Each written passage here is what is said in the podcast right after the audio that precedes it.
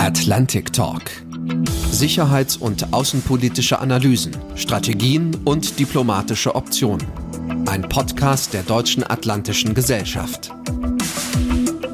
Herzlich willkommen zu dieser Extra-Ausgabe des Atlantic Talk Podcasts mit dem zweiten Teil meines Gesprächs mit Generalleutnant AD Heinrich Braus. Unser Thema ist die Zukunft der NATO und ihr Agenda 2030-Prozess. Heinrich Braus war fünf Jahre lang, von Oktober 2013 bis Juli 2018, beigeordneter Generalsekretär der NATO für Verteidigungspolitik und Streitkräfteplanung im Internationalen Stab der NATO in Brüssel. Und Herr Braus hat in einer aktuellen Broschüre für die Deutsche Atlantische Gesellschaft die Geschichte der NATO, die epochalen Veränderungen der Gegenwart und den derzeitigen Stand der strategischen Antworten der NATO auf diese Veränderungen dargestellt. Fünf Kernbereiche hatten wir im ersten Teil unseres Gesprächs herausgearbeitet. Drei transnationale Bedrohungen, nämlich die klimabedingte Zerstörung der Erde, die globalen Gesundheitsgefährdungen und den internationalen Terror. Des Weiteren die seit 2014 mit der russischen Krim-Besetzung aggressive Haltung Russlands und den geoökonomischen Aufstieg Chinas, das sich nicht nur eine ökonomische, sondern auch eine technologische und militärische Vormachtstellung in der Welt zum Ziel gesetzt hat.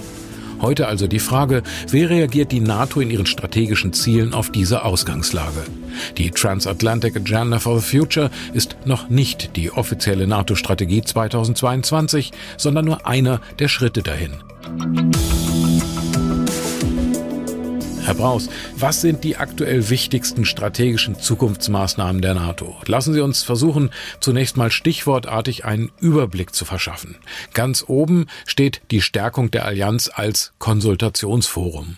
Die genannten sicherheitspolitischen Herausforderungen sind von solcher Natur und die damit verbundenen unterschiedlichen Auffassungen der Verbündeten und Prioritäten sind dergestalt, dass man alles tun muss, um die Konvergenz und die Fähigkeit der Verbündeten zu einem Konsens zu kommen in solchen Fragen zu stärken. Das zweite ist dann die Implementierung der Entscheidung zur Abschreckung und Verteidigungsfähigkeit der Allianz. Diese Entscheidungen wurden in Warschau 2016 getroffen. Die Implementierung hat begonnen, aber sie ist noch längst nicht zu Ende. Dieser Punkt folgt der Analyse, dass bei einem, sagen wir mal, verstärkten Fokussierung der Amerikaner auf den indopazifischen Raum die NATO als Ganze und mit einem verstärkten Anteil der Europäer sozusagen die strategische Westflanke, den euroatlantischen Raum stabil halten muss auf der Grundlage der Beurteilung der Folgen von möglicher verstärkter Kooperation zwischen den beiden autokratischen Mächten Russland und China. Drittens die Erhöhung der Resilienz, also der Widerstandskraft. Wogegen denn?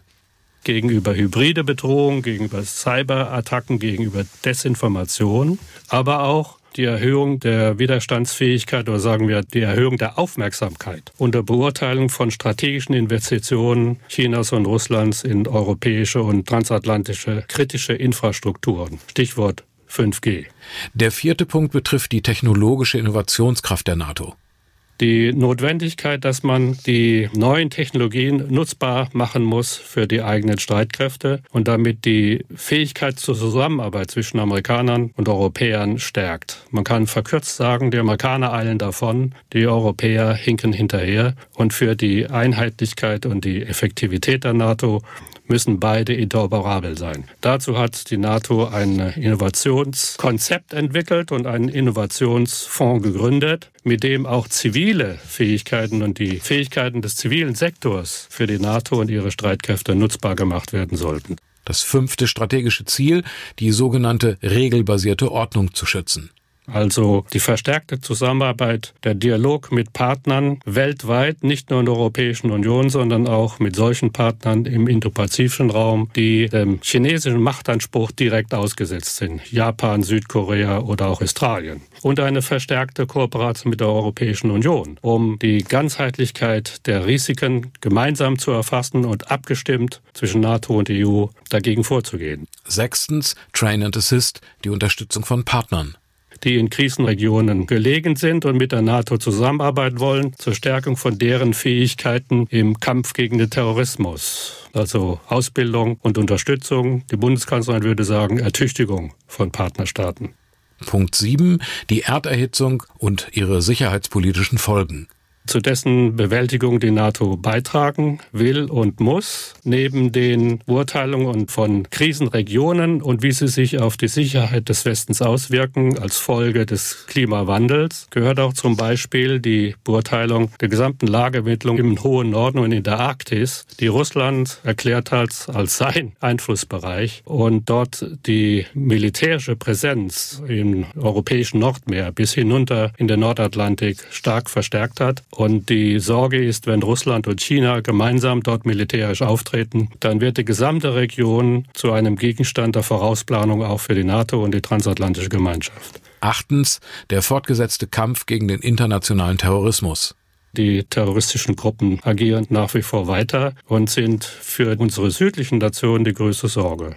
Und schließlich und endlich soll all das in ein neues strategisches Konzept münden, das im Juni 2022 beim nächsten Gipfel der Staats- und Regierungschefs verabschiedet werden soll.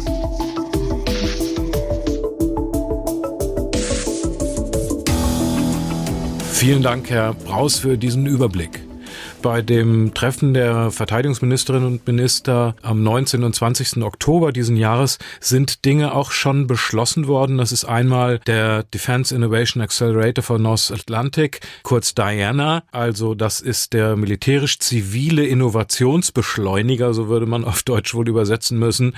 Und dann auch der Innovationsfonds mit einer Milliarde US-Dollar gegründet worden. Dieser Fonds wird, so Zitat Generalsekretär Stoltenberg vom 20. Oktober, die Entwicklung von neuen und bahnbrechenden Technologien mit doppeltem Verwendungszweck in Schlüsselbereichen unterstützen. Es geht um die schon erwähnten IDTs, die Emerging Disruptive Technologies. Äh, eigentlich ist das doch ein Witz, eine Milliarde für einen Innovationsfonds in diesem Bereich, oder? Das sehe ich als NATO-Angehöriger weniger kritisch.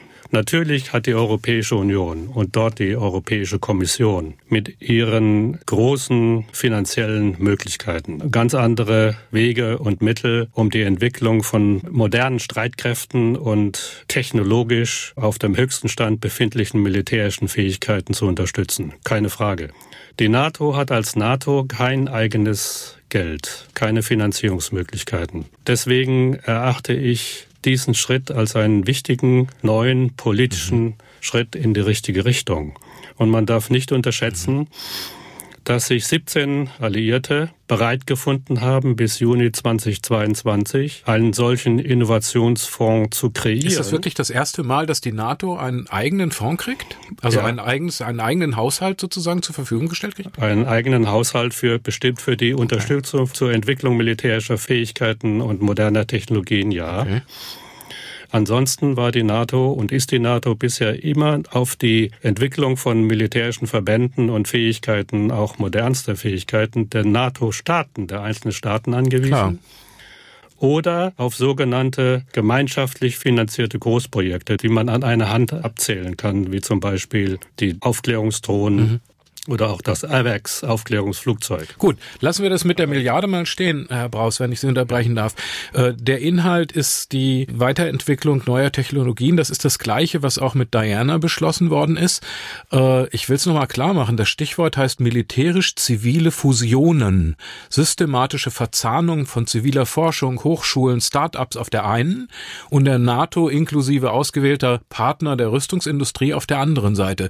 Ist eine solche militärische militärisch-zivile Fusion für europäische NATO-Mitglieder oder zum Beispiel auch für Deutschland überhaupt ein richtiger, denkbarer Weg? Wollen wir unsere Hightech-Wirtschaft zu einem Teil militärischer Strategien machen oder machen lassen über die NATO? Ist das gut? Ich glaube, wir haben gar keine andere Wahl. Und Deutschland ist einer der 17 Nationen, die sich äh, bereit erklärt hat, sozusagen beim Aufbau des Innovationsfonds mitzumachen und dazu beizutragen. Es ist ja heute so, dass heute die Modernisierung von modernen Technologien, von künstlicher Intelligenz und alle damit verbundenen Fähigkeiten vor allem vom zivilen Sektor ausgeht. Im Kalten Krieg war das genau andersherum. Die technologische Innovation ging damals sozusagen von der militärischen Entwicklung und abgeleitet aus den Notwendigkeiten der Strategie aus. Heute ist das anders. Und die Streitkräfte und die NATO-Verbände und NATO-Staaten müssen einen Weg finden, um das ungeheure Innovationspotenzial, was im zivilen Sektor liegt, auch in einem überprüfbaren, transparenten, durch die Einzelstaaten und Parlamente kontrollierten Weg für die technologische Modernisierung der Streitkräfte nutzbar zu machen. Ich würde das nicht MCF nennen, wie Sie, Herr Weiland. Das ist das, was wir in China mit großer Sorge betrachten nämlich die staatlich gelenkte, staatlich überwachte, staatlich vorgegebene und angewiesene Modernisierung der Streitkräfte und die Nutzbarmachung des zivilen Sektors für dieses Ziel. In den NATO-Staaten ist das nach wie vor kontrolliert, wird entschieden, wird diskutiert in der NATO durch den NATO-Rat und die entsprechenden Ausschüsse, also durch 30 Nationen und kontrolliert durch die nationalen Parlamente und es unterliegt nach wie vor natürlich den gesetzlichen Bedingungen in den NATO-Staaten. Aber die Tatsache, dass die NATO einen neuen innovativen Weg gehen will, um die Streitkräfte so zu modernisieren, dass sie in Zukunft ihren Auftrag für den Schutz und die Sicherheit aller NATO-Partner zu sorgen, und zwar unter technologisch, geostrategisch, äh, völlig veränderten Bedingungen, ist, glaube ich, ein Muss. Und damit hat die NATO den ersten Schritt getan. Ja, der stellvertretende Generalsekretär Van Weel hat den Fonds und das Modell dieser militärisch-zivilen Verzahnung mal erläutert, indem er gesagt hat, wir sind zwar keine Bank, jetzt gemeint für die Startups, aber so Van Wiel, wir sind als NATO ein Land, das finanziert und eine allgemeine Richtung vorgibt. Die USA praktizieren dieses schon länger in einem äh, Agenturmodell. Bei den Amis hieß das äh, Advanced Research Project Agency. Also der Weg dieser Verzahnung, Sie halten ihn für gut, verstehe ich das richtig? Ich halte ihn für notwendig. Ähm, die Allianz hat gar keine andere Wahl als gemeinschaftlich zu versuchen, die Technologien so zu entwickeln, dass die Allianz Streitkräfte, Amerikaner wie Franzosen, wie Briten, wie Deutsche, wie Polen, aber auch Norweger und Italiener zukünftig so effektiv miteinander in einen Einsatz gehen können, operieren können, dass die NATO glaubwürdig, ähm, handlungsfähig bleibt in jeglicher Krise und für jeglichen Auftrag. Diese Notwendigkeit ist zunehmend gefährdet aufgrund der Entwicklung in den NATO-Einzelstaaten. Und jetzt kommt es darauf an, es geht ja nicht nur um den Innovationsfonds, das ist ein wesentlicher Schritt, bei dem ich hoffe, dass auch in Zukunft die Amerikaner, die Franzosen, die Spanier und Italiener zu dem diesem Fonds beisteuern, was sie jetzt noch nicht tun. Es ist wichtig, dass in den NATO-Staaten, in Amerika, in Nordamerika und Europa zwei große Agenturen gebildet werden. Testzentren aufgebaut werden, ein Netzwerk schaffen. Und die untersuchen militärisch nutzbare Software und das gemeinsam mit zivilen Vertretern, sogar mit Startups, wie Sie es genannt haben, aber auch mit Wissenschaftlern zu entwickeln, um die NATO-Streitkräfte so auszustatten, dass sie auch Zukunft, in Zukunft angesichts der wachsenden regionalen und globalen Bedrohungen ihren Auftrag erfüllen können. Man darf nicht vergessen, dass im Augenblick die Treiber der technologischen Entwicklung und deren Nutzbarmachung für ähm, Streitkräfte China und Russland sind. Ja, auf der anderen Seite ist aber hier auch nach dem Afghanistan-Einsatz immer wieder die Rede von einer größeren Souveränität und von einer Unabhängigkeit, auch in Bezug auf Big Data, auf die Global Player, auf die großen Plattformen. Ähm, das widerspricht sich halt. Ich vermute, Sie, Sie stellen auf die Diskussion ab, die wir in Europa haben zur strategischen Autonomie der Europäer oder der Europäischen Union. Genau. Ähm, die, die Europäer, wenn es nach Präsident Macron geht, aktiv suchen und realisieren müssen, um von den Amerikanern weniger abhängig zu sein. Ich würde das positiv wenden und sagen, das ist ein strategisches Muss. Ähm, die Europäer müssen in der NATO sehr viel mehr für den Auftrag der NATO selbst tun. Schon aufgrund dessen, dass die Amerikaner ihren strategischen Schwerpunkt in Zukunft vermutlich in im indopazifischen Raum sehen und wir nicht für alle Zeit garantieren können, dass äh, in einer Krise, möglicherweise in einer Doppelkrise hier in Europa und im fernen Osten die Amerikaner die Fähigkeiten bereitstellen, die es bisher für die Sicherheit Europas bereitgestellt haben, wenigstens planerisch im Streitkräfte Planungsprozess der NATO. Also müssen die Europäer viel mehr tun. Ja, zwei Möglichkeiten äh, gibt es doch da im Grunde genommen. Entweder sagen die Amerikaner, lasst uns jetzt mal in Ruhe uns um den Indo-Pazifik kümmern und macht ihr Europa alleine, kümmert euch um die Ostflanke, um die Nordafrikaner. Oder aber sie sagen, nee, kommt ihr doch einfach mit her. Deutschland, AVEX, Aufklärer über dem südchinesischen Meer. Die Fregatte Hamburg ist ja jetzt schon da, wenn auch nur zum Sushi-Frühstück in Japan. Aber äh, mit Verlaub, also wie würden Sie denn da die Weichen stellen, wenn es um diese Alternative geht? Die grundsätzliche Weiche muss aus meiner Sicht so gestellt sein, dass die NATO, einschließlich der Amerikaner, die in Europa bleiben und bleiben müssen, auch aus eigenem Interesse, aber mit verstärkten Anstrengungen und verstärkten Fähigkeiten der Europäer gemeinsam nach wie vor für die Stabilität und für die Sicherheit im sogenannten euroatlantischen Raum verantwortlich ist. Und das bleibt ihr Hauptauftrag. Ich sehe die NATO nicht als NATO mit einem Auftrag des NATO-Rats militärisch im indopazifischen Raum operieren.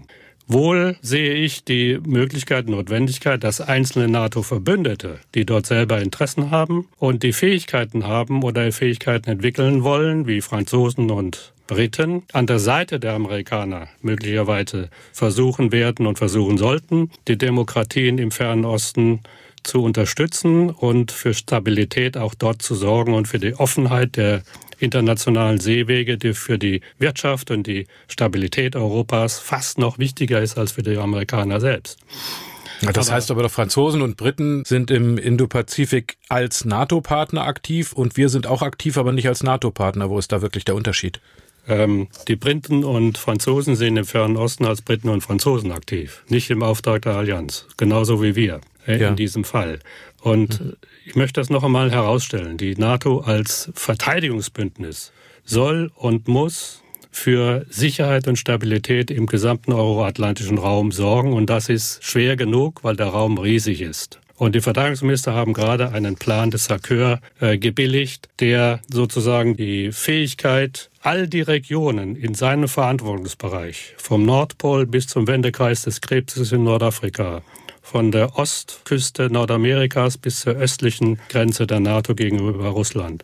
All die Pläne zu erstellen, die in einer Krise dann rechtzeitig Streitkräfte in solche Regionen bringen, um eine Krise zu stabilisieren, zu entschärfen und Krieg zu verhindern. Diese Aufgabe ist groß genug und braucht alle Kraft und Konzentration und auch die Mittel der Europäer. Das ist diese äh, regionale Eventualfallplanung, ist das richtig? Ja, Ende Oktober haben die Verteidigungsminister bei ihrem Herbsttreffen in Brüssel einen solchen Gesamtplan des Oberbefehlshabers der NATO SACEUR verabschiedet und gebilligt der jetzt sozusagen umgesetzt wird in weitere Pläne. Wir nennen das Eventualfallpläne für bestimmte Regionen, die in gewissen Krisen kritische Bedrohung ausgesetzt sein könnten. Das könnte zum Beispiel eben auch das Baltikum sein oder die Schwarzmeerregion, ja. in der Russland Kaliningrad in bestimmten Krisen ja ähm, militärisch aktiv werden könnte oder ein Bedrohungspotenzial aufbauen könnte und dem zu begegnen und zu verhindern, dass es zu einer Eskalation kommt in solchen Situationen, geschweige denn zu einem militärischen Konflikt. Dazu sind solche regionalen Pläne notwendig und die werden jetzt als Folge dieses Gesamtplans ausgearbeitet.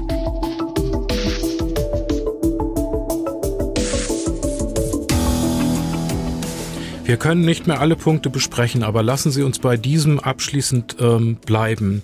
Wir reden hier im Moment über einen Punkt der Agenda, der sich nennt Verstärkung der EFP, also der Enhanced Forward Presence. Gemeint sind die Gefechtsverbände der vorne Präsenz an den Ostgrenzen der NATO. Frage eins als Nachfrage ist damit automatisch auch eine Erhöhung der Truppengröße über die Selbstverpflichtungsbegrenzung der NATO-Russland-Grundakte gemeint? Oder geht's auch ohne?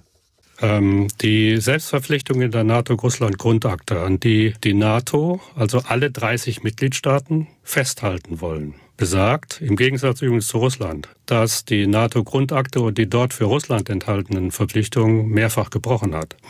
Die Selbstverpflichtung besagt erstens, dass in den damals 1997 neuen Mitgliedstaaten, Polen, Balten, Rumänen und andere, keine Nuklearwaffen stationiert werden sollten. Dafür gibt es auch heute keinen Grund.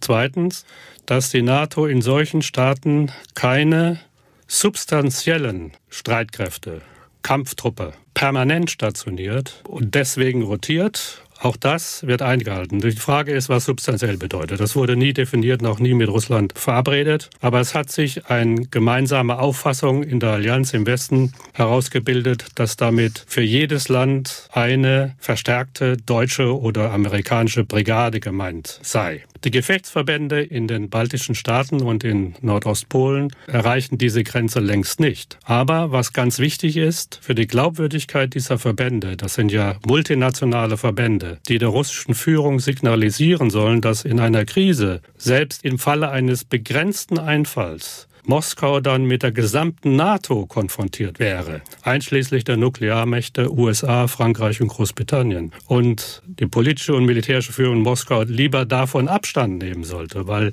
das Eskalationsrisiko groß wäre. Das ist die Funktion dieser Verbände. Die müssen aber in einer Krise relativ rasch und effektiv aufwachsen und verstärkt werden können.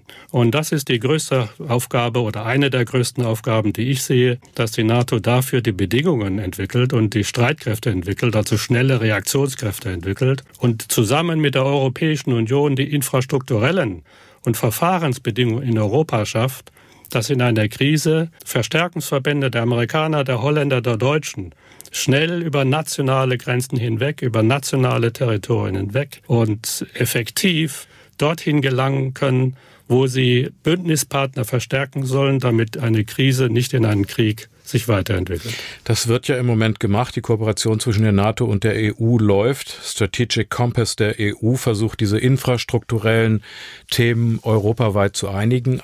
Aber nochmal zu den ähm, Truppen in vorderster Front. Dazu gibt es ja im Moment drei Vorschläge. Ich weiß nicht, ob Sie wissen, was die Verteidigungsministerinnen und Minister dazu beschlossen haben, nämlich einmal von einem amerikanischen Think Tank äh, Rand Corporation. Äh, die sagen, es seien sieben Brigaden nötig, davon drei schwere. Dann als zweiter Weg Ausbau von permanenten NATO-Basen im Baltikum, wie es die Polen oder auch äh, die baltischen Republiken fordern. Oder aber auch durch die Aufstellung eigener A-to-AD-Zonen mit weich, weitreichenden, überlebensfähigen und präzisen Waffensystemen, wie es der NATO-Oberbefehlshaber äh, General Philip Breedlove gefordert hat. Gibt es da eine Linie, die sich bei den Verteidigungsministerinnen und Ministern im Moment draus entwickelt hat?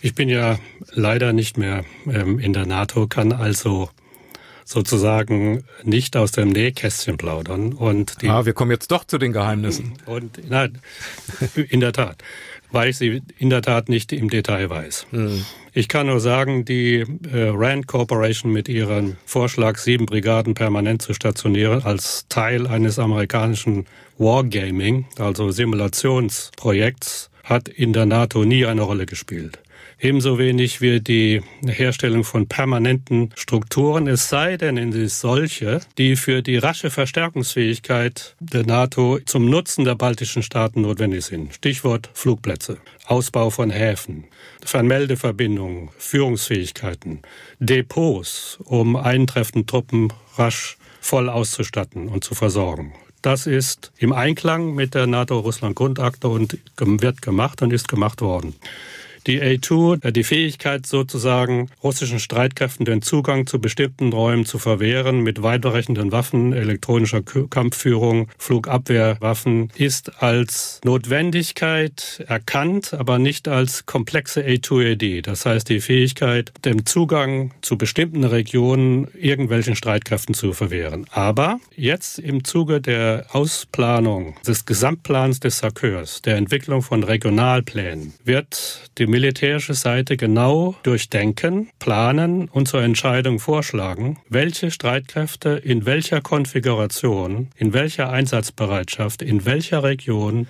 in welcher Lage verfügbar sein müssen. Das ist meine Annahme als ähm, aus der Erfahrung gewonnen und das wird sich jetzt entwickeln und dann im NATO-Rat diskutiert und durch den Militärausschuss und anschließend durch die Verteidigungsminister gebilligt. Aber so weit sind wir noch nicht. Das wird eine Weile dauern. Das war die Extra-Ausgabe unseres Atlantic Talk Podcasts und der zweite Teil meines Gesprächs mit dem langjährigen beigeordneten NATO-Generalsekretär für Verteidigungspolitik und Streitkräfteplanung im Internationalen Stab der NATO in Brüssel, Generalleutnant AD Heinrich Braus. In Vorbereitung auf die von der Deutschen Atlantischen Gesellschaft mitverantwortete NATO-Talk-Konferenz am 19. November hat Heinrich Braus eine Broschüre zu unserem heutigen Thema erstellt, die über die DAG beziehbar ist und die ich Ihnen sehr empfehlen kann.